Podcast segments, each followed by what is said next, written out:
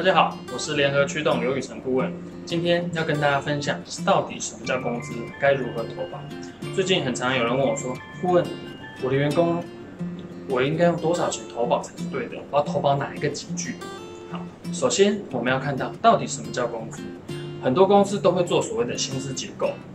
好，那其实工资啊，在劳基法是有明文定义的，在劳基法第二条里面有规定，工资就是劳工因工作获得的报酬。不管你是计日薪、计时薪、计件制的，那都只是计薪方式的不同。所以只要是因工作获得报酬，或者是任何名义的经常性给予，它都会认定是我们的工资。所以我们就要用工资来投保。举一个实际的例子，很多公司呢做薪资结构，它公司可能会有领到了员工领到的钱，可能会有底薪，哦，有些叫底薪，有些叫本薪，底薪。也许有全勤奖金，也许有伙食津贴，也许有交通补助，哦，可能有什么职务加给等等业绩奖金这些。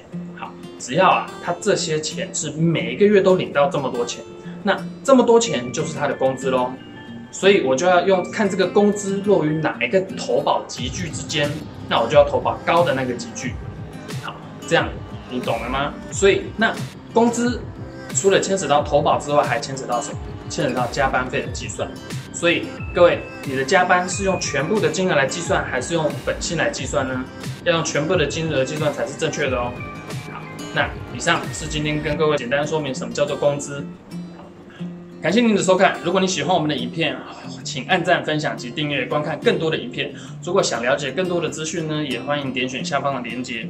如果有想知道的议题，也可以留言让我们知道。以上，谢谢今天的收看，拜拜。